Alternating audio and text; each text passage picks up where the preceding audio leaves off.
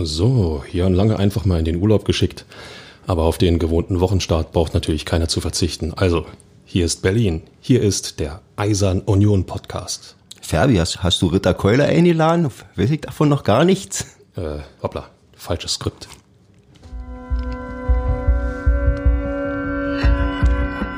Immer härter. Der Podcast der Berliner Morgenpost. Ja, hier ist natürlich Berlin, aber hier ist natürlich auch der immer härter Podcast der Berliner Morgenpost. Euer Lieblingspodcast mit der zweiten Staffel, Folge 4.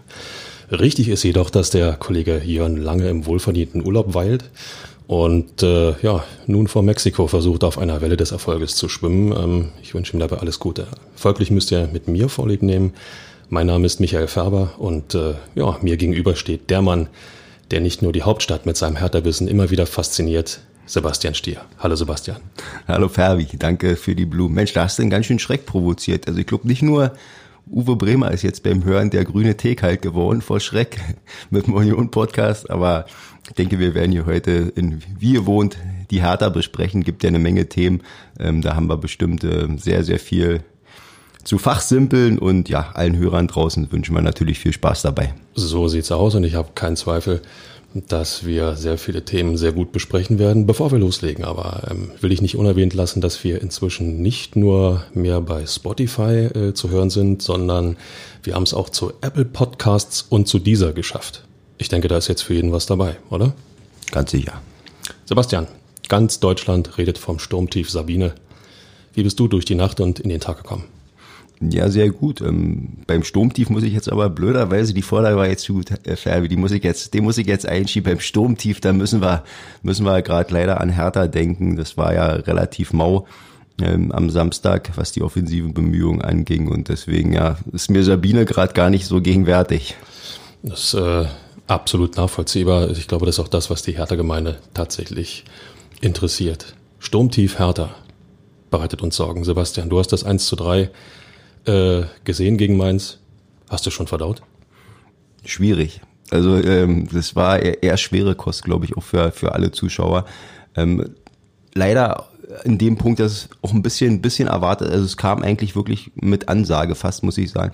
Klar, das Schalke-Spiel, das hat ein bisschen, ein bisschen Hoffnung vielleicht geweckt, aber so insgesamt, glaube ich, wenn man die letzten Wochen und die Entwicklung ähm, sieht, dann, dann war das jetzt nicht so richtig überraschend. Hertha war zum ersten Mal gefordert, was, äh, wenn es darum ging, Kreativität zu zeigen, wenn es darum ging, irgendwie auch offensive Lösungen anzubieten.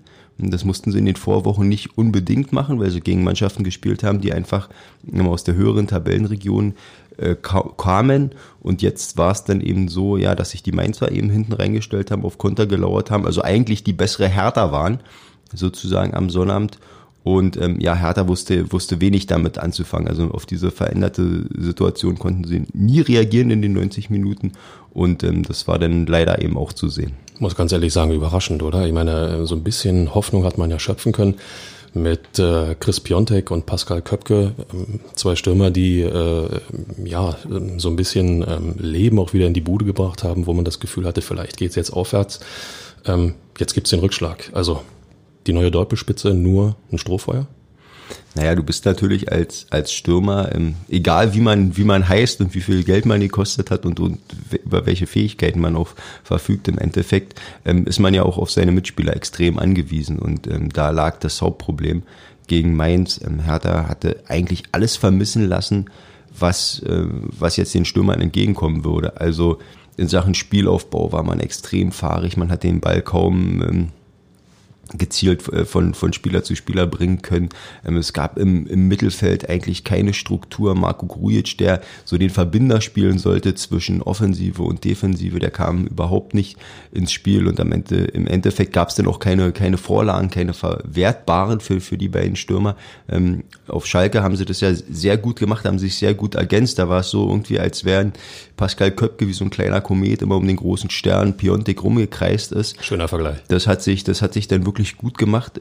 Ähm, gegen Mainz ähm, war wenig Raum für die beiden auch da. Die Dreier-Abwehrkette von den Mainzern hatte die beiden da eigentlich sehr gut im Griff. Und gerade bei Piontek ist es ja so, dass man die individuellen Fähigkeiten auf jeden Fall sofort sieht. Also der, der versucht schnell in Abschlüsse zu kommen, sich selbst in Abschlusssituationen zu bringen aber er ist auch, wie mein, sein alter Trainer mir gesagt hat, er ist kein, ähm, er ist niemand, der jetzt, äh, sage ich mal, groß mit 1 gegen 1 Situationen irgendwie sich Raum verschafft oder irgendwie äh, Platz schafft, sich spielt und dann dadurch irgendwie in bessere äh, Position kommt, sondern er ist jemand, der braucht den Ball in den Strafraum. Und da, da fackelt er dann nicht lange, da gibt es dann schnelle Abschlüsse, ähm, da hat er einen präzisen Schuss, aber eben, äh, er muss gefüttert werden. Und wenn das ausbleibt, dann wird es schwierig. Gerade wenn es gegen massive ähm, Defensivreihen geht, ist so eine 1 zu 1 Situation ja durchaus immer auch eine, eine Lösung. Ähm, wenn das nicht möglich ist, äh, ist ja völlig klar, muss die Unterstützung kommen aus dem Mittelfeld. Ähm, ich hatte letzte Woche ja schon kurz angeschnitten, dass, wenn man neue Stürmer kauft, äh, man aber auch dafür sorgen muss, dass das Offensivkonzept in irgendeiner Form stimmt. Jetzt gegen Mainz mit äh, Marco Grujic und ja auch Arne Meyer, der hat ja auch gezeigt, dass er Fußball spielen kann. War irgendwie, herrschte Vakuum so ein bisschen in der Zentrale. Ähm, wie kommt's? Also ich, also an der Stelle würde ich jetzt beinahe sagen, ähm, das Trainerteam oder von Schuld äh, freisprechen, weil im Endeffekt sind das wirklich die Spieler, also Grujic und auch Meier, die aktuell den meisten Spielwitz im Hertha Mittelfeld versprechen. Und wenn man, wenn man die aufstellt, dann kann man da natürlich auch ähm, gewisse Sachen erwarten und das war am, am Sonnabend überhaupt nicht der Fall. Also da muss man, muss man wirklich sagen, beide hatten keine Tagesform, überhaupt nicht. Und ähm, ja, da war es dann, war es dann irgendwann auch, auch schwer, diesen, diesen Negativflow dann irgendwie so zu durchbrechen. Und ähm, im Mittelfeld hat Hertha aktuell leider wenig Alternativen, also so was so Kreativität und Spielgestaltung angeht. Ähm, da war es dann, dann, dann auch schwer, irgendwo dann zu reagieren. Also wenn die beiden wirklich dann auch einen schlechten Tag erwischen, dann, dann wird's für Hertha momentan wirklich kompliziert. Puh, das ähm, klingt wenig berauschend. Andererseits, ich meine, auf Schalke haben sie ja ein bisschen gezeigt, dass sie auch offensiv Fußball können. Ähm, ja, man ist ausgeschieden. Nichtsdestotrotz ähm, gab es ja doch einige gute positive Elemente, die man hat mitnehmen können. Ich habe mir so ein bisschen gewünscht, dass es eine Initialzündung gibt gegen Mainz, zumal es gegen den direkten ähm, Konkurrenten um den Abstiegs, äh, im Abstiegskampf geht. Die war nicht da. Lässt sich das irgendwie lösen? Und wenn ja, wie? Was meinst du? Ja, du hast natürlich ähm, eine sehr, sehr unterschiedliche Ausgangssituation gehabt. Im Pokal ist es psychologisch so gewesen, dass Hertha ja als Außenseiter angetreten ist. Also die hatten in dem Sinne nicht so viel zu verlieren. Ähm, da war, war Schalke gerade auch mit der Heimkulisse schon im Vorteil gewesen und da konnte man relativ befreit aufspielen. Die Situation gegen Mainz war da eine ganz, ganz andere. Ähm, das war ein Spiel, wo man eigentlich im Vorfeld sagte, okay, jetzt ja, hat ja Michael Preetz dann als Manager auch gesagt, jetzt beginnt für uns die Woche der Wahrheit. Du hattest einen gewissen Druck, um zu gewinnen, weil A, wolltest du diese Mannschaft, die hinter dir steht, natürlich distanzieren und B, wolltest du dann eben auch diese, diese Punkte mitnehmen, um dann eventuell vielleicht doch noch ein bisschen zu klettern in der Tabelle, eben diese Region anzugreifen, von denen ja jetzt äh, immer geredet wird in den letzten Wochen. Also da war, da war die Ausgangslage eine komplett andere. Und wenn wir da mal so einen Quervergleich ziehen, guckt der Werder Bremer, ne, exakt das Gleiche. Die gehen da befreit in dieses Pokalspiel gegen, äh, gegen den BVB, drehen da auf, zeigen eine große Leistung und ähm, im exakt gleichen Raum wie bei bei Hertha vier Tage später ist da gar nichts mehr zu sehen und die verlieren dieses entscheidende oder nicht entscheidend, aber sehr, sehr wichtige Spiel gegen Union, verlieren sie dann auch total klanglos, obwohl äh, sie da auch favorisiert sind, diesen Druck des Gewinns haben äh, müssen, im Rücken hatten und ähm, von daher kann man da schon gewisse Parallelen ziehen. Wo ist das Offensivkonzept? Ich frage mal äh, direkt aus der Pistole geschossen. Ähm, das fehlt mir nichtsdestotrotz. Äh, Favoritenrolle hin, Außenseiterrolle her. Ähm, die Idee, wie Hertha zu Toren kommen will, habe ich ähm, ehrlich gesagt so noch nicht gesehen. Ähm, hast du eine Idee? Also wenn, wenn sie jemand haben muss, dann äh, ist es äh, der Jürgen Klinsmann und der Alexander Nuri und Markus Feldhoff, das Trainerteam.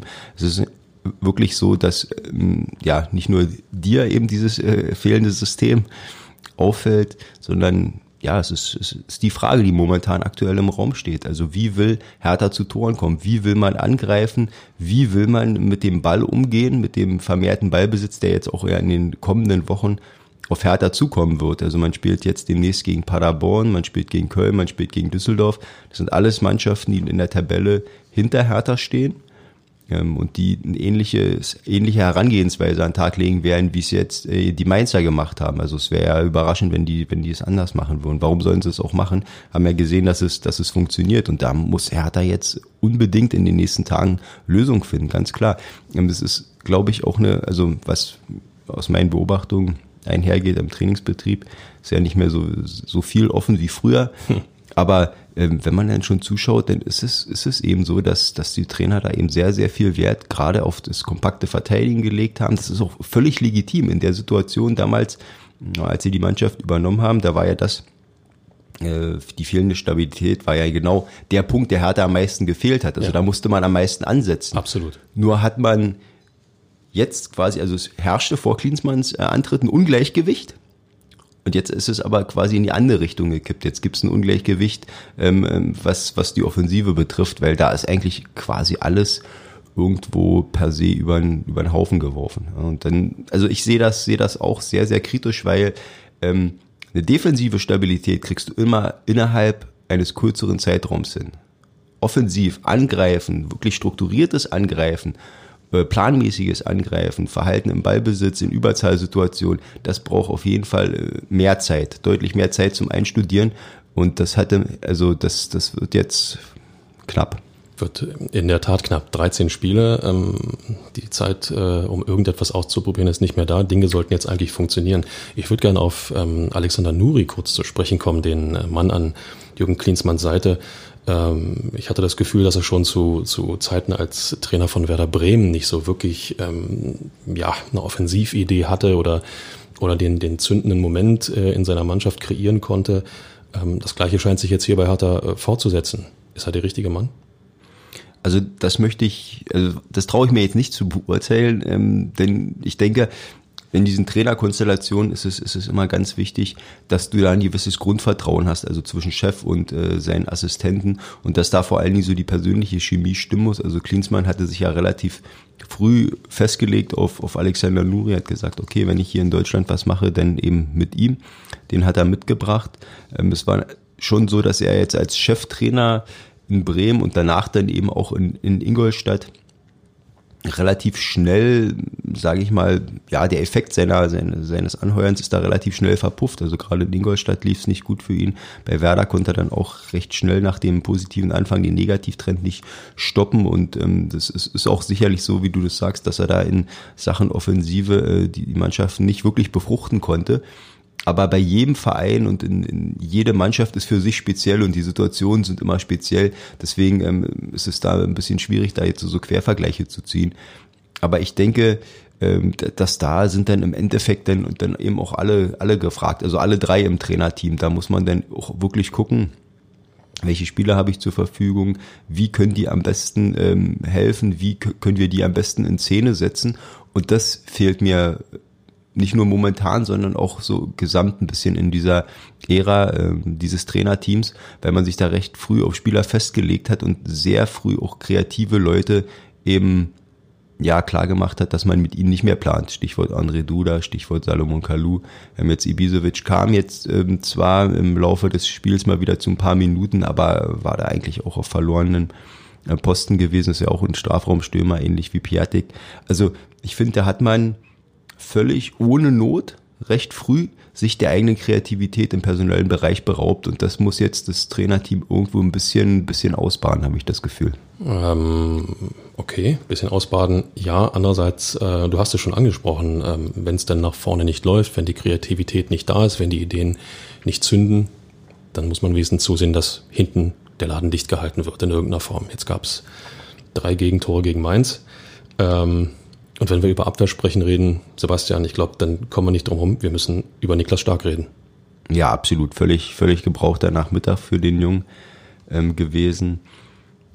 Der hat es auch momentan wirklich schwer. Das muss man, muss man klar sagen, denn als ähm, Verteidiger, als Innenverteidiger, da lebst du ähnlich wie der Torwart. Vielleicht ist Torwart noch die einzige Position, wo man das mit vergleichen kann, von Kontinuität. Du brauchst Spiele. Du brauchst einfach diese Routine auf dem Platz zu stehen, Spielpraxis. Deswegen tauscht man in diesem Bereich ja auch wenig. Also du nimmst ja während des Spiels auch selten, äh, tauscht die Innenverteidiger gegen Innenverteidiger einfach so aus.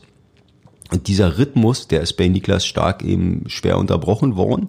Dazu kam jetzt teilweise dann eben auch berechtigt unterbrochen, weil er einfach in dieser Saison nicht an die Leistung anknüpft äh, der Vorjahre. Das muss man ganz klar sagen.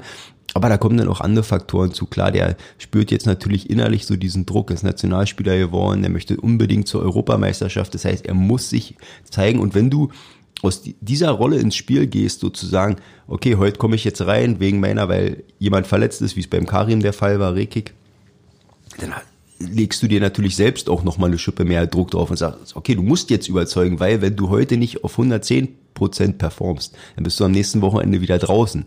Ja, das ist als Innenverteidiger musst du wirklich sehr, eine sehr, sehr gute Leistung bringen, um dich ins Spiel äh, oder, in die Mannschaft wieder hineinzuspielen. Und ähm, ja, bei all dem wirkt er dann inzwischen auch verkrampft. In Wolfsburg ist es ihm noch ganz gut gelungen, aber jetzt äh, Mainz war, war völlig gebraucht, äh, der Nachmittag zur Halbzeit dann auch wieder ausgewechselt worden. Hm, das ist ihm ja auch in der Klinsmann-Zeit schon öfter, also in Frankfurt musste er auch früher runter und das, das mürbt dann irgendwann am, am Nervenkostüm, ganz klar. Und ähm, dementsprechend hat er, hat er auch gespielt. Ohne, ohne Zweifel, dass das, dass das zermürbt, dass das auch an einem nagt. Nichtsdestotrotz, ähm, ich bleib mal beim Fordern ähm, starkes Nationalspieler, will auch als Nationalspieler wahrgenommen werden. Sein großes Ziel ist im Sommer ähm, die Europameisterschaft. Äh, muss man da nicht von ihm mental, wie es immer so schön heißt, ein bisschen mehr Stabilität erwarten, ein bisschen mehr auch äh, die Fähigkeit erwarten, ähm, das Negative auszublenden, um dann die Leistung, die er ohne Zweifel bringen kann, er hat ja jetzt das Fußballspiel nicht verlernt, aber dass er diese Leistung, die man von ihm eigentlich gewohnt ist, auch auf den Platz bringt? Ja und nein ähm, würde ich sagen. Denn, also ich tue mich da mal ein bisschen schwer, mit den Spielern allzu kritisch zu sein, ähm, weil ich da eher versuche, mich so ein bisschen in ihre Lage zu versetzen. Bei Stark darf man auch nicht vergessen, der ist einfach auch noch jung. Also der ist, okay, der ist jetzt, ähm, korrigiere mich, 24, glaube ich, 23, 24, aber er ist noch im früheren 20er-Bereich. Okay. Da ist man als Innenverteidiger äh, noch nicht, auf jeden Fall noch nicht auf seinem Leistungszenit. Und ich finde, beim Niklas Stark ist das auch ganz, ganz klar zu merken im Vergleich jetzt zu Karim Rekik, der zwar nur unwesentlich älter ist, aber der in seiner Karriere doch schon mehr erlebt ähm, hat, auch auf, gerade aufgrund der Sozialisation, früh von zu Hause weg in England fremde äh, Land, Kultur kennengelernt hat. Dazu der Boyata, der unglaublich abgezockt ist mit seinen 29 Jahren da hinten, ein internationaler. Also bei denen, Zweifel, bei, bei denen merkst du schon, die haben, die haben eine andere mentale Härte auch. Und das ist ein Feld, wo Niklas Stark ähm, auch in der Vergangenheit unter Druck meiner Meinung nach nicht so überzeugt hat, also beziehungsweise das ist bei ihm noch aufbaufähig, aber das ist auf jeden Fall was, wo ich der Meinung wäre, das kommt dann irgendwann mit den Jahren. Das kommt auch mit dem, mit der Erfahrung, ein bisschen mit dem Alter. Und da würde ich noch nicht ganz so hart mit ihm ins Gericht gehen. Ähm, er hatte auf jeden Fall Defizite. Man, man kann es auch so sehen, wie, wie du das ähm, gesagt hast, dass man da eben ähm, dieser exponierten Stellung ein bisschen mehr erwarten könnte. Aber auf der anderen Seite, glaube ich, ist da einfach auch noch genug Raum ähm, in Zukunft. Heißt im Umkehrschluss einfach mal den Reset-Knopf drücken, vielleicht die EM auch tatsächlich EM sein lassen und wieder an sich arbeiten, um neuen Schwung zu holen, sozusagen einen Schritt zurück, zwei Schritte nach vorne? Ja, also der erlebt jetzt gerade wirklich mal eine Phase, wo es eben nicht nach oben geht. Also man, man muss da auch mal gucken. Niklas Stark gilt seit bestimmt acht Jahren zu den absolut talentiertesten deutschen Innenverteidigern seines Jahrgangs. Aber diesen, diesen, genau dieses talentiertester Spieler seines Jahrgangs, genau diesen, dieses Label muss er irgendwann ablegen und äh, da ist das Alter, in dem er ist, eigentlich, ja, ist, der letzte, ist die letzte Möglichkeit. Ansonsten bleibt es für immer an ihm haften. Ja, das, das auf jeden Fall. Aber ich wollte eigentlich auf eine andere Sache hinaus, Ferbi. Und zwar, wenn du, wie er, kontinuierlich durch alle U-Nationalmannschaften gehst, immer wieder, Step für Step. So, dann war er, ist er in Nürnberg in seinem Heimatverein irgendwann in die erste Mannschaft gekommen, von den A-Junioren, Stammspieler. Dann kommt ja, der nächste Schritt zu einem größeren Club, geht zu Hertha BSC, setzt sich dann da auch durch wird Stammspieler. Irgendwann kommt er dann sogar in die, in die Kreise Mannschaftsrat, Kapitän. Also es ging immer wieder Stück für Stück nach oben. Berufung in die A-Nationalmannschaft. Du hast quasi eine Kurve, die seit acht, neun Jahren stetig nach oben geht, ohne Knicke. Aber das, das ist nicht die Realität. So funktioniert das Sport nicht, so funktioniert Sport nicht und so funktioniert das Leben auch nicht. Du kriegst irgendwann eine Delle. Und jetzt ist er so an so einer ersten Delle angekommen. Und jetzt ist die Frage, wie wird er damit umgehen? Ja, akzeptiert er das, dass auch Rückschläge dazugehören? Geht er damit so um, dass er dann irgendwann stärker wieder rauskommt. Oder natürlich machst du dir jetzt äh, so sehr einen Kopf irgendwie, dass du das nicht abschütteln kannst, ähm, bist eigentlich mit den Gedanken woanders. Ähm, ich meine, wir sprechen über einen Spieler, der im Sommer noch gerüchteweise mit dem FC Bayern und Borussia Dortmund in Verbindung gebracht wurde. Also den, den, den absoluten Leadern im deutschen Fußball noch. Das ist so diese Region, wo man ihn gesehen hat. So, und jetzt erlebt er gerade ein sportliches Tal. Aber da muss er eben seine Schlüsse rausziehen. Und das, das hat jeder erlebt. Das hat Boyata erlebt, das hat Rekik erlebt. Rekik, der äh, war bei Marseille nachher total abgeschrieben, hat da keine Minute mehr gespielt. Und also das ist, das ist eine, einfach eine Phase und da muss man durch. Ich drücke ihm den Daumen, dass er es äh, hinbekommt, dass er sich nicht zu viel Druck macht, weil, ähm, sind wir ehrlich, die letzten zwei, drei Jahre, wenn man ihn hat spielen sehen, ähm, dann hat das schon Spaß gemacht und er hat äh, nicht nur Hertha auch äh, defensive ja, Hoffnung gegeben, sondern auch, dass es in der Nationalmannschaft in der Innenverteidigung wieder oder dabei bleibt, dass wir gute Innenverteidiger haben. Wenn wir über gute Innenverteidiger reden, sichere Defensive, die ja unablässig ist, wenn man, wenn man äh, im, in der unteren Tabellenregion steht und äh, dazu gehören, um zum Erfolg zu kommen, nicht nur 0 zu 0 zu spielen, dann auch präzise Gegenstöße. Ich muss den Schlenker einfach machen. Ausgerechnet Union, der Lokalrivale, hat jetzt in Bremen gezeigt, äh, wie man es richtig machen kann. Also das ist schon erstaunlich, was Union bislang abliefert. Oder findest du nicht, Sebastian? Jetzt kriegen wir den Schlenker hin, den Ost, Selbst, den, den Ost-West, den Ost-West Hertha Union Schlenker. Aber ähm, du, du hast da schon recht, es ist auf jeden Fall so. Bloß die Ausgangsposition ist natürlich eine völlig andere. Und in der jetzigen Situation hat es Union deutlich leichter als Hertha. Ähm, ganz einfach, weil Union natürlich in die Saison gegangen ist mit dem Wissen, wir werden gegen den Abstieg spielen. In jedem dieser 34 Spiele werden wir mindestens 100 Prozent bringen müssen, wenn nicht sogar 110, um in dieser Liga bestehen zu können. Für die meisten Spieler ist die Bundesliga ein absolutes Erlebnis. Die haben da noch nicht gespielt. Es ist Neuland für viele. Und so tritt Union auf. Die spielen jedes Spiel so, als wäre es möglicherweise ihr letztes in der Bundesliga, als wäre das immer noch ein Relegationsspiel. Und das sieht man, da ist viel Leidenschaft, da ist viel Herz und die sind mental stark. Die haben sich jetzt von dieser Krisensituation, ähm, die sie jetzt Anfang des Jahres, Ende des äh, vergangenen Jahres hatten, von den vier, Ferbi, du weißt besser, vier Niederlagen waren es in Serie, glaube ich, oder vier Spiele, die man nicht gewonnen hat. Es waren vier Spiele, die nicht gewonnen wurden, genau. Genau. Das ist ja nun, das ist ja auch schon ein kleiner Kanten, aber da haben die sich überhaupt nicht belohnt von lassen. Überhaupt nicht. Und dann fahren die dann nach Bremen mit einer Selbstverständlichkeit, die wissen, wir treffen auf einen angeschlagenen Gegner, der hat viel mehr Druck, da zittern die Knie und dann kommt eben so ein selbstverständliches ähm, 2 zu 0 bei raus. Ähm, mit einer, mit einer, also Union ist ja, hat ja jetzt sozusagen den Fußball in dieser Saison auch nicht neu erfunden. Die spielen aus einer sicheren Abwehr, die kontern präzise und wenn es mal nicht klappt, na gut, dann klappt es eben nicht. Aber da sind eben die Ansprüche anders. Und bei Hertha, es gibt nichts Schlimmeres, als wenn du mit einer Mannschaft in diese Situation Abstiegsnöte kommst, mit einer Mannschaft, die dafür nicht konzipiert war. Das muss jetzt Werder Bremen ganz schmerzhaft feststellen und das muss jetzt Hertha feststellen. Denn die Spieler sind darauf nicht ja, nicht, nicht vorbereitet. Und da wird es auch ganz schwer, innerhalb der Saison den Schalter umzulegen und zu sagen, so Freunde, jetzt aber mal Arschbacken zusammen und jetzt wird gegen den Abstieg mal Lucht. Nee, das funktioniert so nicht. Das ist schwierig und bei Hertha siehst du das jedes Wochenende. Glaubst du denn, dass alle im Klinsmann-Kosmos tatsächlich verinnerlicht haben, Hertha BSC steht im Abstiegskampf? Nicht wirklich. Also du hörst ja, du hör, wenn du jeden Tag bei, oder nicht jeden Tag, aber in schöner Regelmäßigkeit immer wieder ganz andere Sachen hörst, dann denkst du natürlich, ja, gut, okay, irgendwie wird das schon schief gehen. Irgendwie zwei, drei Mannschaften werden wir schon hinter uns gelassen kriegen und dann kommt der große Angriff.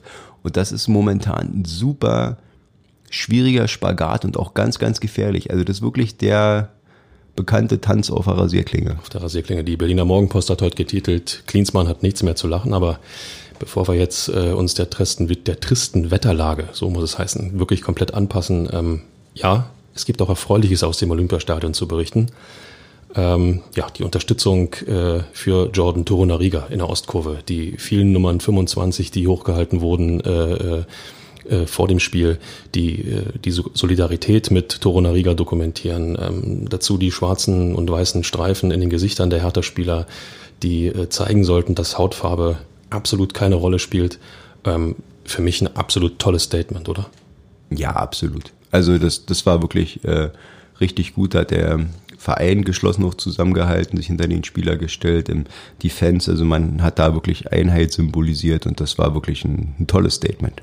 Ich muss ganz ehrlich sagen, ähm, auch wenn man äh, immer von Allgemeinplätzen spricht äh, und sagt, äh, das hilft vielleicht nicht wirklich, ich sage, je öfter man es dokumentiert, steht da Tropfen hüllt den Stein. Ähm, je mehr Aufmerksamkeit man äh, damit generieren kann, ähm, desto besser. Du kennst Torunariga ein bisschen. Ähm, erzähl uns einfach, wie hat er die Vorfälle auf Schalke aus der vergangenen Woche verarbeitet oder hat er sie noch gar nicht verarbeitet? Ja, das, das ist, das ist wirklich, wirklich schwierig ähm, zu sagen, wenn man ja dann nicht, also man steckt ja nicht in der Haut desjenigen.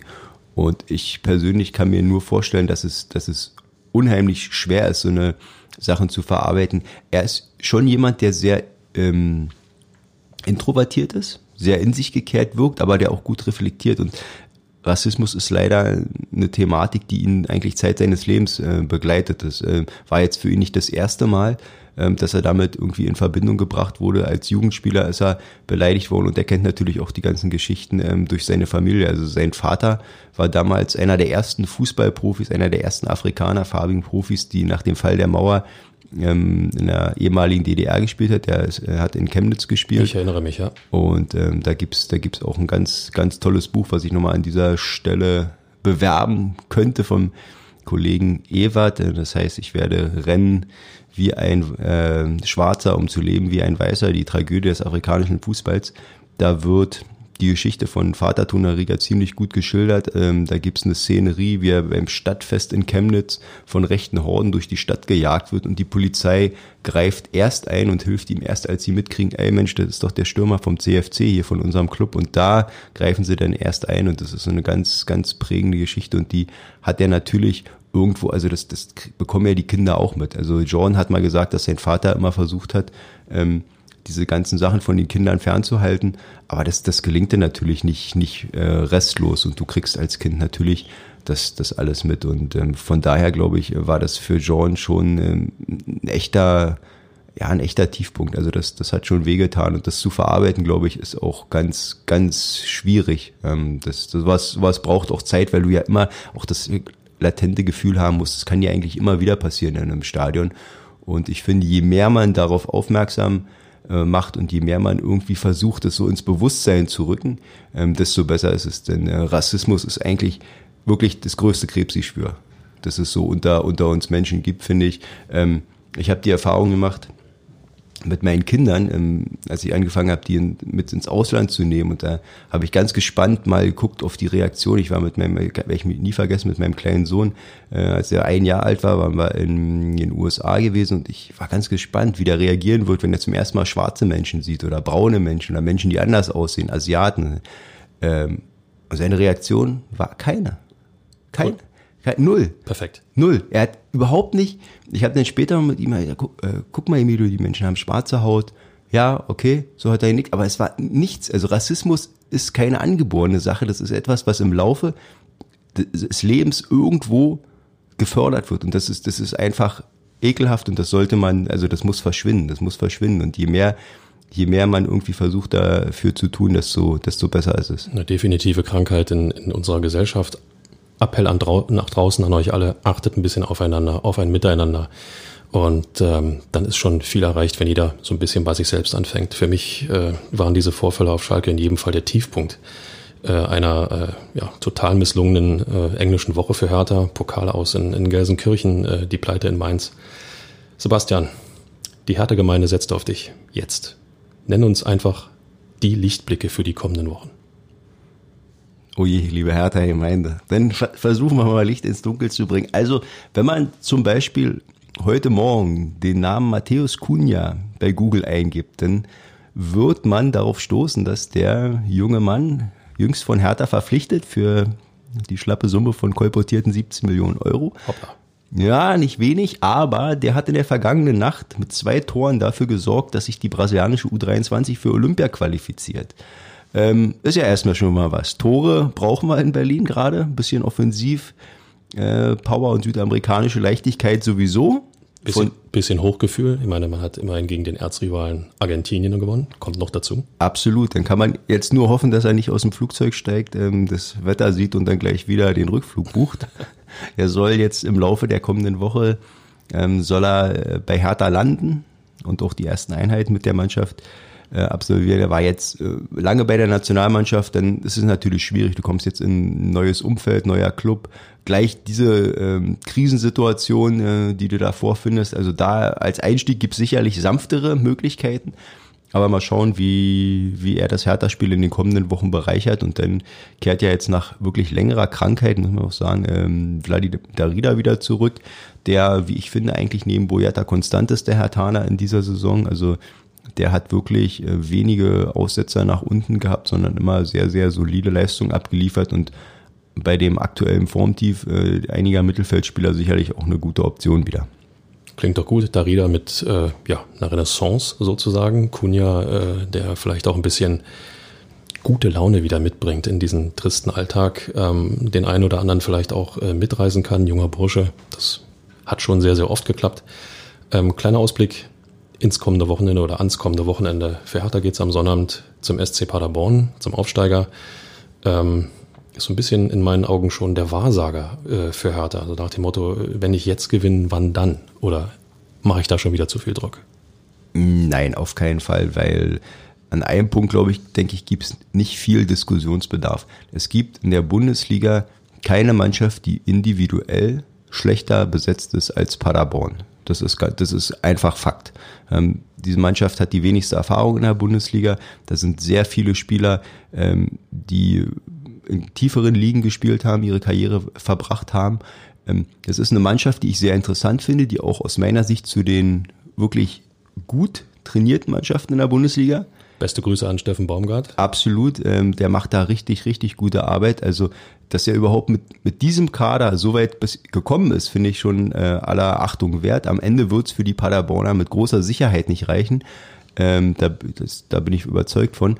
Aber wie die sich in der Liga halten und wie sie mutig versuchen, Fußball zu spielen und wie sie wirklich versuchen, diese wideren Umstände sozusagen, die sie begleiten, ähm, einfach abzuschütteln, das ist, das ist schon was. Ähm, da gucke ich ganz gerne hin und ich glaube auch, dass die von den Mannschaften, die jetzt gegen, auf die Hertha jetzt treffen wird, vielleicht am dankbarsten zu bespielen sind, weil es ist in Paderborn. Ähm, Paderborn versucht auch oft noch im Rahmen ihrer Möglichkeiten Sachen zu kreieren. Also es wird für Hertha auch Kontermöglichkeiten geben. Und ich denke also wirklich, dieses Spiel ist ein absoluter äh, Fingerzeig, in welche Richtung das jetzt in den nächsten Wochen gehen wird. Also da darf man auf keinen Fall verlieren. Glaubst du, ähm, Matthäus Kunja wird schon dabei sein oder wird Klinsmann ihm noch ein bisschen Eingewöhnungszeit geben bei diesem herrlichen Wetter hier in Berlin? Na, ich, ich befürchte, oder also es wäre überraschend, wenn der wenn der schon so in einer prägenderen Rolle dabei wäre. Ich weiß nicht, vielleicht, vielleicht setzt er ihn auf die Bank, aber da kommen ja noch andere Faktoren zu. Du musst jetzt den Jetlag erstmal ein bisschen aus den Knochen schütteln, äh, dann musst du dich an die neuen Kollegen gewöhnen. Er hat noch keine Trainingseinheit ähm, mit der Mannschaft. Ich denke mal, da ist jetzt in, in, in dem persönlichen Fall, ja, wird Klinsmann sicherlich die Integration voranbringen. Er spricht ja auch mehrere Sprachen, äh, wird auch, glaube ich, mit fünf Sprachen spricht Klinsmann, glaube ich. Portugiesisch ist auch mit dabei, also er wird ähm, mit dem Kunja sich verständigen können. Das hilft immer schon viel. Ohne für, Zweifel. Ohne für, Zweifel. Für, für, für gerade Spieler, auch noch so junge Spieler in dem Alter. Aber ich denke, in Paderborn wird er noch kein Faktor sein. Wir sind gespannt. Wir lassen uns überraschen ähm, und werden die Woche bis zum Paderborn-Spiel natürlich weiter und auch wieder mit Argus-Augen verfolgen. Ja, was soll ich sagen? Das war's schon wieder von uns. Die nächste Ausgabe eures Lieblingspodcasts ähm, gibt's dann am kommenden Montag. Wieder mit Hertha-Kenner Sebastian Stier und mit mir. Für euch äh, erstmal eine gute Woche und Sebastian, dir besten Dank. Bis bald. Die Nachspielzeit beträgt eine Minute. Sturmtief Sabine hin, laues Hertha-Lüftchen her. Es wird Zeit, zu den Dingen zu kommen, die einen wirklich bewegen. Die Oscars wurden in Los Angeles vergeben. Welch ein Glanz auf dem roten Teppich. Schade nur die vielen Fehlentscheidungen, die dieses Mal gegeben hat. Den Oscar für das beste Drehbuch haben ohne Zweifel die Profis aus Leverkusen und Dortmund verdient. Was für ein berauschendes Spiel zwischen Bayer und Borussia. Zwei Mannschaften, die sich mit offenem Visier gegenüberstanden, dazu sieben Tore. Boah, so macht Fußball Spaß. Der Oscar für das beste Make-up gehört, na klar, Hertha BSC. Ein einfaches wie starkes Statement gegen Rassismus waren die Streifen, die sich die Spieler auf ihre Wangen gemalt hatten. Ob dies wirklich zu einem Umdenken bei den vielen Fehlgeleiteten führt, wage ich dann aber doch zu bezweifeln. Der Oscar für die beste Musik kann nur an den FC Bayern gehen. Auch wenn man den Can-Can von Jacques Offenbach im Spitzenduell gegen RB Leipzig nicht gehört hat. Oder vielleicht gerade deswegen. Bleibt noch der Oscar für die beste Nebenrolle. Nichts gegen Brad Pitt. Doch so wie Niklas Stark den Mainzer Robin Quaison vor dem 0 zu 1 gewähren ließ, muss die Kategorie fast schon umbenannt werden. In Oscar für den besten Statisten.